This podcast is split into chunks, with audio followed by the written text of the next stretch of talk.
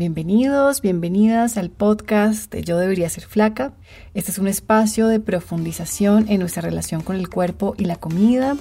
Vamos poco a poco retando mandatos culturales, constructos sociales que la verdad nunca nos sirvieron, no nos apoyaron, no nos ayudaron a sentir una verdadera intimidad con nuestro cuerpo. Estos mandatos también se colaron en el vínculo que tenemos con la comida, principalmente minaron esa confianza básica en que sabemos comer de manera serena, tranquila. Caracol Podcast presenta Yo debería ser flaca con Camila Serna. En este episodio les quiero presentar a una mujer increíble que se llama Diana Pulido. Mi querida Diana se identifica como lesbofeminista, ella es antropóloga, astróloga, activista gorda también trabaja en la Secretaría de la Mujer y hace parte de la colectiva feminista Gordas sin Chaqueta. Las Gordas es una organización feminista que desde el activismo gordo cuestiona los estereotipos asociados a la normalidad, entre comillas, normalidad del cuerpo.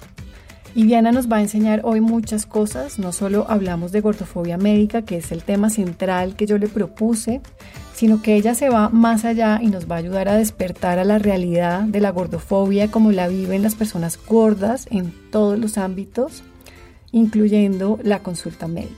Diana nos va a hablar de esta gordofobia médica que tiene diversas maneras de materializarse. Son esos prejuicios médicos insidiosos, lo que se asume sobre el paciente gordo en su incapacidad, supuesta, presunta incapacidad para cuidarse y el hecho de que en consulta el médico no ve más allá del peso y consecuentemente las personas gordas reciben esta prescripción médica de pérdida de peso como receta única de la salud. Lo que me gusta de Diana es que ella ubica los fenómenos dentro de un contexto histórico y cultural, Nada queda como un evento aislado y verlo así nos ayuda a dimensionar el sistema de opresión que es la gordofobia. Ella nos ayuda a ver cómo todo se cruza con todo, con este sistema neoliberal que fomenta tanto la idea del individuo que nuestro estado de salud recae sobre nosotros mismos, sobre nuestra capacidad o incapacidad para cuidarnos, esta idea de sacarnos adelante. Y ah, nada en ese discurso contempla la idea de que somos parte de un sistema. La ciencia que patologiza cuerpos no es una práctica limpia, neutra, de esto vamos a hablar con Diana, sino que la gordofobia médica está impregnada de imaginarios que surgen de contextos e intereses específicos. Hablaremos también de estereotipos como la comedora emocional, la persona gorda que no sabe cuidarse, esas lecturas típicas que tenemos sobre estas corporalidades que al final lo que han creado es un mundo que no permite la gordura como lugar de existencia, así como nos explica Diana. Espero que aprendan tanto como lo hice yo y les dejo con Diana Pulido. Hola Diana, bienvenida al podcast. Estoy muy contenta de tenerte acá. Hoy vamos a hablar de gordofobia médica. ¿Cómo te ha ido? ¿Cómo estás? Hola Camila, muchas gracias a ti por invitarme. Estoy muy bien, muy contenta de estar aquí contigo hoy. Bueno, hoy vamos a hablar de un tema que es importante, es pesado, es complejo, la gordofobia médica. Posiblemente muchas personas que están oyendo eso no conocen el tema. Y antes de arrancar con la gordofobia médica, te voy a pedir que nos cuentes sobre gordofobia, que nos la definas, qué es, y después sí pasamos al establecimiento médico. Vale, bueno, pues a mí me gustaría resaltar que en un primer lugar la gordofobia pues es una expresión a partir de una multiplicidad de formas, ¿no? En el lenguaje, en la representación, digamos, audiovisual, gráfica, en los chistes, en las actitudes que tenemos y que socialmente avala un rechazo hacia los cuerpos gordos y hacia toda, digamos, como la mm, cantidad de eh, circunstancias que giran en torno a la existencia gorda. Y esto significa no solamente como el rechazo, digamos, hacia los cuerpos, sino en general hacia las prácticas, las vivencias, las voces, la existencia social de las personas gordas. Yo lo, lo definiría de esa manera. Uno de los pilares importantes de la gordofobia, de la manera en la cual se sostiene y se mantiene la gordofobia en nuestra sociedad, pues es el discurso médico, que digamos es como un elemento importante que la sostiene, Sin embargo, no es el único discurso que interviene o que se, eh, digamos, como entrecruza con el discurso médico para posibilitar la existencia de prácticas gordofóbicas que están socialmente y culturalmente avaladas, sino que hay un montón de, digamos, como instituciones, creencias, valores que están vinculadas con la estética, que están vinculadas con la moral, que están vinculadas con la noción que tenemos del afecto, del cuidado, del amor, del éxito, del prestigio, y que se cruzan también con los discursos médicos para dar también cabida a prácticas gordofóbicas que, digamos, podemos ver de manera cotidiana. Entonces yo lo definiría un poco de esa forma. Ahora pasemos al, al ámbito médico.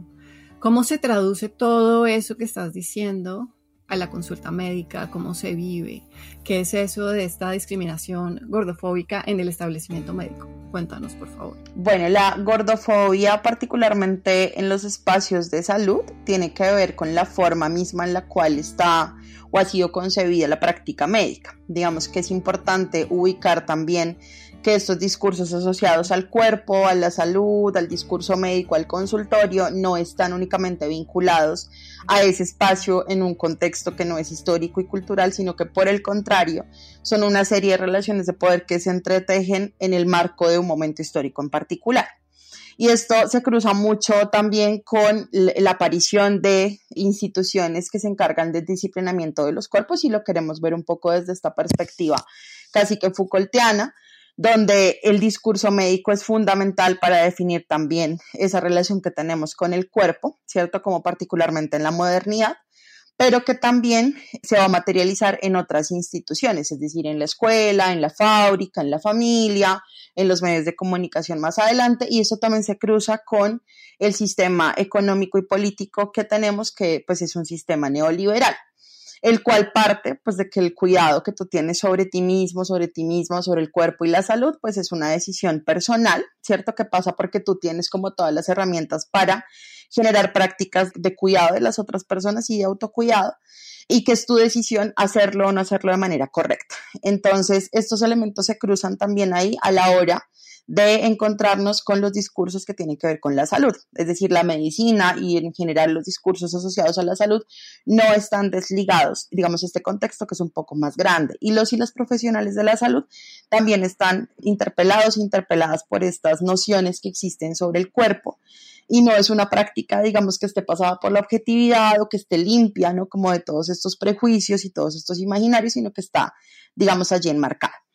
Partiendo un poco de ahí, entonces nos encontramos con una serie de imaginarios que tienen que ver con la noción de salud, que es básicamente como ausencia de enfermedad, y, estos imaginarios se materializan de manera particular en los cuerpos de las personas gordas a partir de prejuicios que construyen las personas que se encargan de prestar servicios de salud. Y estos prejuicios están asociados a la idea de que las personas gordas somos descuidadas, somos perezosas, no nos hacemos cargo de nuestra propia salud o tenemos, digamos, por ejemplo, actitudes como la comedora emocional, ¿no? que es también como un estereotipo que se teje en torno a la salud mental y por lo tanto como a la práctica del consumo entre comillas, exagerado de, comida, que es como se nos suele leer a las personas gordas.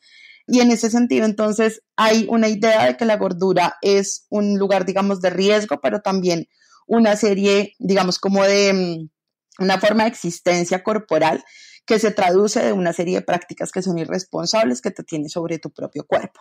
Y desde ahí entonces se desconoce muchas veces que la gordura pues digamos, no es un espacio de transición como muchas veces se lee, ¿cierto? Como a un momento en el cual vas a poder ser delgada y vas a tener una buena salud o vas a tener una buena condición física, entre muchas comillas, y tampoco es como una experiencia producto de tu irresponsabilidad y esto suele ser, digamos, algo que se desconoce en la práctica médica, ¿no? También se asocia la gordura a posibles prevalencias de otras enfermedades, generando una serie de estereotipos también sobre las personas gordas que, digamos, como en la, a la hora de materializarlo como en la vida cotidiana, pues lo que hace es alejarnos de servicios de salud que estén prestados desde un lugar digno y acorde a lo que las personas gordas necesitamos. Bueno, ahí dijiste mucho, ¿no? Entonces vamos a desmenuzar un poco todo lo que has dicho ahí. Y quiero hablar de, de esos estereotipos, de concebir a las personas gordas como perezosas, indisciplinadas, como personas que no saben cuidarse. ¿Cómo se ve ese estereotipo, ese sesgo en la consulta médica? ¿Qué es lo que pasa en la consulta médica? muy puntualmente cómo se ve eso. Bueno, yo siento que hay muchas formas en las cuales se materializan este tipo de prácticas gordofóbicas de manera particular en la consulta médica. Una de ellas tiene que ver con, por ejemplo, invalidar las voces de las personas gordas, clasificarnos a las personas gordas en ciertos lugares sin tener en cuenta qué es lo que estamos manifestando. A mí, por ejemplo, a lo largo de mi vida me ha pasado un montón que automáticamente yo llego a un espacio de consulta, sea por el motivo que sea, pues todo lo que yo estoy manifestando en este espacio está atravesado por la gordura. Esto significa entonces que muchas veces no recibo una atención integral por parte de las personas que se encargan como de atención en salud porque todo lo que pasa por mi cuerpo está atravesado por la gordura. Entonces, eh, todo termina, digamos, como poniéndose en el lugar donde la solución es bajar de peso. Y esto estamos hablando, por ejemplo, de temas asociados con, no sé, si vas porque tienes un ciclo irregular, entonces es porque eres una persona obesa o si vas a consultar porque estás aplicando para un, para un trabajo, no sé, tienes que hacerte un examen ocupacional, entonces automáticamente la consulta se traduce en, en una serie de recomendaciones que no estás solicitando tú sobre cómo puedes hacer para bajar de peso. Entonces, en la consulta médica absolutamente todo se centra en el peso de la persona. Cuando estás en un sistema de salud como el sistema de salud colombiano, donde tienes 20 minutos para ser atendida y de esos 20 minutos, al menos 5 se van en tomarte datos, ¿sí? Y luego todo se centra en que estás gorda y que tienes que bajar de peso, pues esto elimina por completo la posibilidad de que tengas el espacio para realmente expresar qué es lo que te está pasando. Entonces, esta es una de las formas en la cual, digamos, se manifiesta la gordofobia en el espacio médico. Lo otro es que, por ejemplo, cuando las personas gordas expresamos no tener ningún tipo de interés en que en la consulta médica se nos envíe nutrición o se nos ponga como en un plan de adelgazamiento o de control de peso, pues es toda una pelea con las personas profesionales de la salud, ¿sí? Como que se, dentro de esos estereotipos que existen sobre las personas gordas, el imaginario o lo que se espera es que las personas gordas aceptemos ese tipo de recomendaciones, no solamente en el contexto de la salud, sino en todos los espacios posibles, es decir, la gente se siente con la libertad y la autorización para todo el tiempo estar opinando, dándonos dietas, contándonos que hay un remedio milagroso para bajar de peso o haciéndonos cualquier tipo de comentario frente a la necesidad de bajar de peso, porque hay una lectura y es que todas las personas gordas estamos buscando dejar de ser gordas, porque no se concibe la gordura como posible lugar de existencia. Y así también en el espacio del consultorio, se espera que todas las personas estemos en disposición de dejar, entre comillas, todos estos, entre comillas, nuevamente, malos hábitos que tenemos. Y se lee que estar gordas es un mal hábito, ¿no? Y es también, digamos, como un poco culpa nuestra. Cuando una persona gorda expresa que no tiene deseo de que eso ocurra, es decir, que esa no es la razón por la cual está en esta consulta médica, se vuelve un debate. Un debate que casi siempre, digamos, perdemos porque no tenemos suficientes argumentos que le hagan, digamos, como un contrapeso al discurso médico, porque en ese espacio hay una relación de poder muy clara entre quien ha estudiado medicina, nutrición, psicología, psiquiatría, ¿cierto? Y quienes no lo hemos estudiado, porque hay una relación médico-paciente, que es una relación de poder.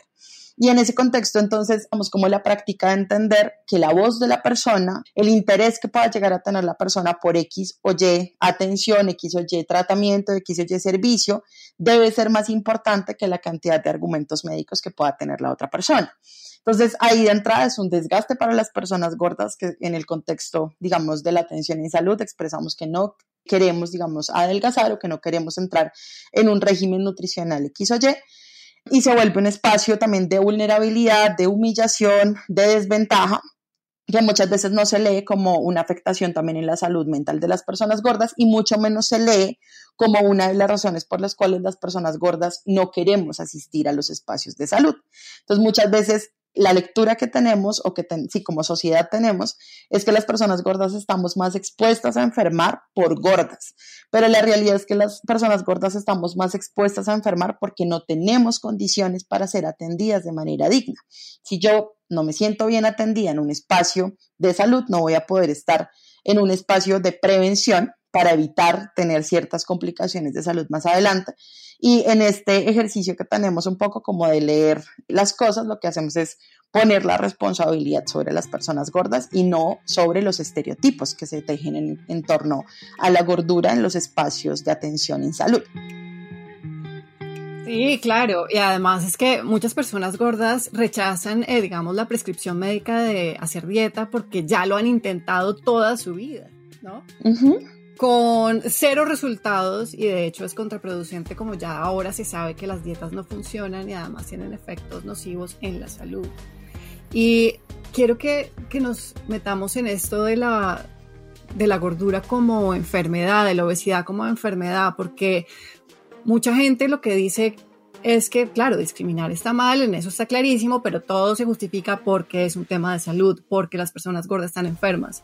Entonces, se sigue perpetuando así como este discurso gordofóbico, pero entremos en esto de la obesidad como enfermedad. Mm, yo creo varias cosas. Lo primero es que hay dos categorías o dos tipos de palabras, bueno, tres, que, que utilizamos cotidianamente pero que tienen significados, sentidos distintos. Entonces, por un lado, cuando hablamos de gordura, yo siento que, la gordura es un concepto que utilizamos fuera del consultorio médico y que no está cargado como con todas estas ideas que tienen que ver con la patologización de los cuerpos gordos, necesariamente, sino más como con un tema estético y con elementos más de tipo social, cultural, relacional que hacen, eh, digamos, que emerjan otro tipo de elementos a la hora de relacionarnos entre las personas. Incluso pues al punto de que la palabra gorda puede ser utilizado como un insulto, por ejemplo.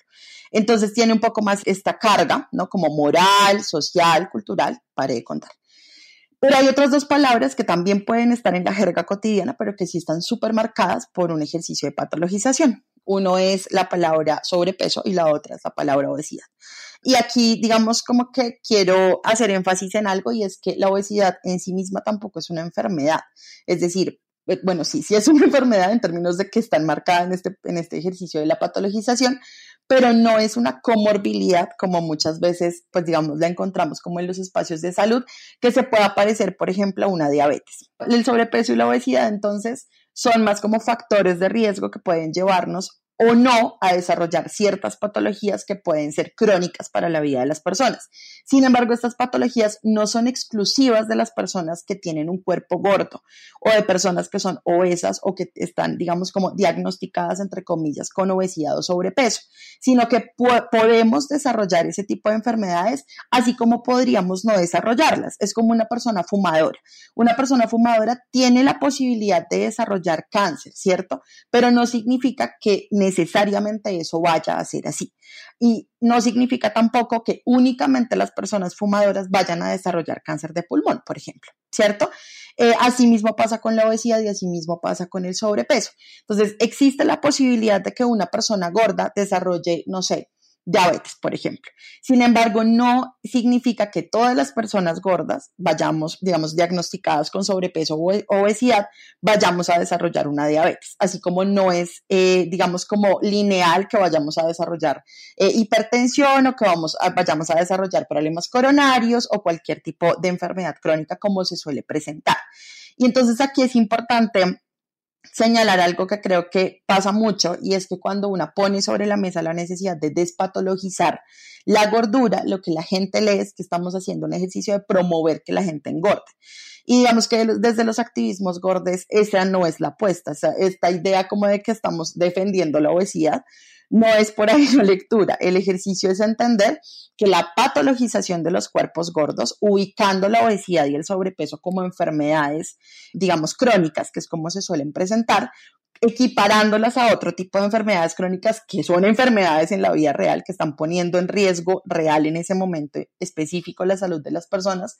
Eh, ese ejercicio de patologización tiene unos efectos en la vida eh, de las personas gordas que son contraproducentes porque limitan, digamos, el acceso a una atención digna, a un trato digno, a un ejercicio pleno de los derechos, a un reconocimiento pleno, eh, digamos, de la posibilidad de tomar decisiones, etcétera, etcétera. O sea, el peligro de la patologización es que esto se traduce, ¿cierto?, en prácticas sociales y culturales que hacen que las personas gordas seamos leídas como personas que no saben tomar decisiones, personas que no son responsables de sí mismas, personas que no se cuidan, personas que están enfermas, personas que son irresponsables, etc etcétera, etcétera. Entonces el ejercicio de la despatologización es casi que una exigencia política por transformar estos imaginarios que nos llevan a pensar que las personas gordas automáticamente son personas enfermas, sedentarias, que no les interesa su salud, que no se cuidan, que no son eh, capaces de controlarse, que tienen, digamos, problemas emocionales y por eso comen en exceso, etcétera, etcétera. Entonces, ahí quisiera también como mencionar esto porque creo que es algo bien importante a la hora de aproximarnos a los activismos gordos y a entender particularmente esta demanda de la de los cuerpos gordos y de la necesidad de relacionarnos de una manera distinta con estas categorías asociadas a lo médico, como las categorías de sobrepeso y obesidad. Vale, además si comenzamos a entender que la obesidad sobrepeso pueden estar asociados al desarrollo de ciertas enfermedades, más no hay una evidencia de causalidad, todo el panorama cambia. Y si le abrimos como la puerta a entender verdaderamente que lo que hay es una evidencia de asociación, comenzamos a ver qué es lo que puede causar esta prevalencia alta de desarrollo de enfermedades. Y ahí te quiero preguntar por las consecuencias en salud de esta discriminación médica. ¿Sí? porque eso es vivir con las alertas prendidas. Si uno cree que ni siquiera yendo al médico, que debería ser como ese espacio seguro, uno va a estar seguro, ¿cómo es eso? Los efectos más inmediatos era un poco algo que yo mencionaba hace un momento y es como las personas gordas estamos agotadas de ir al espacio médico a sentirnos mal. O sea, a ir a un espacio en el cual salimos sintiendo culpa, salimos con un panorama en nuestras cabezas súper complejo, súper aterrador. Muchas veces, por ejemplo, algunas personas tenemos herramientas asociadas, digamos, como al trabajo político que hemos hecho dentro de los espacios de activismo gorde y la información a la que hemos podido acceder y las cosas que hemos podido leer y la información que ha llegado a nosotras que nos ha hecho entender lo problemática que es esta situación y aún así cuando vamos a estos espacios nos sentimos muy mal. Entonces lo que yo pienso cada vez que esto pasa es cómo se deben sentir todas aquellas personas que no tienen esa información a la mano. ¿Cierto? Información como, por ejemplo, que si el motivo de consulta por el cual tú estás yendo a un espacio de salud no tiene una relación directa con el tema de tu peso y tu talla, no tienen por qué medirte, o sea, tú tienes derecho a decir que no. Si tú estás yendo a medicina general para poder tener una remisión, para que te envíen a hacerte un examen que tenga que ver con ginecología, pues no tendrías por qué obligatoriamente pesarte y medirte, o sea, es una decisión que también tú puedes tomar. Y digamos que desde ahí no se nos explican ciertas cosas y no tenemos como cierta información a la mano. Entonces, una primera barrera o consecuencia que yo siento es comportamental y es que existe este agotamiento, las personas gordas estamos expuestas a esta discriminación en los espacios de salud e incluso recibimos información errada. Yo alguna vez, hace poco, de hecho, este año, tuve una situación, por ejemplo, en un examen ocupacional. En un examen ocupacional, pues tú no estás yendo allí para que te manden a nutrición, no estás yendo allí para que te manden a un especialista en particular, estás yendo allí para que den un certificado de cómo se encuentra tu salud para que puedas ingresar a un espacio laboral. Y esto casi nunca pues entra, digamos, como mucho a saber cómo estás tú, sino miran principalmente como temas de postura, cómo están tus articulaciones, dependiendo pues del tipo de trabajo que vayas a realizar. En ese momento me tomaron la atención, yo no tenía la atención alta, pero la tenía, según el médico, muy cerca al límite de que fuera una tensión alta. Automáticamente emitió un diagnóstico, un diagnóstico que tú no puedes emitir de esa manera, ¿cierto? Que no es el contexto para que lo hagas, pero que además requiere de una serie, digamos, como de exámenes, de seguimientos, que por el hecho de que tú le tomes la atención a una persona en un momento específico, pues no le puedes decir que es una persona que tiene tensión alta. Yo me puse a debatir con este señor y un poco lo que me encontré fue una persona que estaba haciendo un juicio de valor sobre mi cuerpo porque yo soy una mujer gorda. Al punto que él lo que terminó diciéndome era que yo tenía que bajar de peso ante mi negativa. Lo que él me dice es como, bueno, yo respeto que haya gente a la que no le guste vivir. Y yo me quedé como, ¿qué? O sea, yo no te estoy diciendo que no me guste vivir, simplemente te estoy diciendo que no quiero bajar de peso. Entonces me hacía comentarios como, es que si tú no cuidas tu salud en este momento, cuando tengas 60 años vas a estar conectada a tubos, no te vas a poder mover y entonces, ¿cómo te vas a disfrutar tu pensión? Entonces a mí me dio mucha risa y yo lo que le dije fue, mira, en vez de estar preocupada por eso, yo estoy preocupada porque muy seguramente no me voy a poder pensionar. Entonces esta idea de vejez que tú me estás vendiendo, donde yo voy a tener una pensión de quién sabe cuánto dinero con la que me voy a poder ir a pasear en cruceros por el Caribe, pues no es real, ¿cierto? Pero además de esto, pues me parece muy complejo que la lectura que tú tengas es que a mí no me gusta vivir por el hecho de que te estoy diciendo que no quiero bajar de peso, ¿sí? Como que me pareció como súper irrespetuoso y súper violento, pero estos son los escenarios en los cuales nos encontramos las personas gordas de manera cotidiana. Y esto genera una multiplicidad de barreras de acceso que nuevamente repito lo que estaba diciendo hace un momento, y es como actitudinalmente lo que hace es alejarnos a las personas gordas de los espacios de salud. Entonces, si yo tengo alguna afectación, indistintamente de si esto se relaciona o no se relaciona con la gordura, si tengo alguna enfermedad o alguna afectación en mi cuerpo y todo se reduce a mi gordura, pues no me voy a sentir cómoda estando en este espacio, pero además porque la mayoría de las veces los diagnósticos quedan mal hechos o quedan hechos a la mitad porque todo se reduce a bajar de peso. ¿sí? Entonces, por ejemplo, yo puedo tener una lesión en la rodilla y puede que mi peso afecte un poco más la lesión en la rodilla. Pero la lesión de la rodilla necesariamente tiene que pasar, no sé, por terapia o necesariamente tiene que pasar, no sé, por una operación. Independientemente de si esto tiene o no tiene que ver con mi peso, muy seguramente una persona gorda o yo, por ejemplo, no voy a poder acceder a ese diagnóstico total, sino que la receta, entre comillas, que me van a mandar es a que baje de peso. Si yo soy una persona delgada, muy seguramente sí me van a mandar fisioterapia, sí me van a operar, sí me van a hacer un montón de exámenes, porque la solución no es bajar de peso. Y esto significa que para muchas personas gordas los diagnósticos en efecto quedan incompletos, producto de que las personas que prestan servicios de salud tienen una mirada limitada que no permite que se realice un diagnóstico total. Y esto pone de manera significativa la salud de las personas gordas en riesgo porque no tenemos una atención completa y no tenemos una atención integral. Adicionalmente, creo yo que hay una serie, digamos también como de factores asociados a el estrés, asociados a la discriminación que no se reconocen y no se leen en los contextos de salud y que particularmente digamos, cuando hablamos de la discriminación, no solamente por ser personas gordas, sino también por ser mujeres, por ser personas racializadas, por ser personas con orientaciones sexuales o identidades de género no normativas, esto también va a tener un efecto en nuestra salud y va a tener un efecto también en el deterioro del cuerpo y en la ausencia de bienestar, que es lo que un poco también estamos buscando reconocer muchas personas que hacemos activismo gordo o posicionar, y es como que la salud no es ausencia de enfermedad, sino condiciones para el bienestar. Pues cuando no tenemos condiciones para el bienestar, evidentemente el cuerpo pues libera cortisol y hace un montón de cosas que genera que tengamos también como unas afectaciones particulares y esto casi nunca se lee en los contextos de salud. Así como se genera pues como el uso de unos lenguajes que son agresivos, que son violentos, miradas que son reduccionistas, la práctica de no escucharnos casi nunca, que es lo que realmente queremos cuando estamos en un espacio de consulta. Todo esto termina entonces materializándose en prácticas que exponen a las personas gordas a mayores riesgos, digamos, en términos de salud. Pero nuevamente, la mirada reduccionista, que es gordofóbica de la situación, es pensar que las personas gordas estamos enfermas porque somos gordas.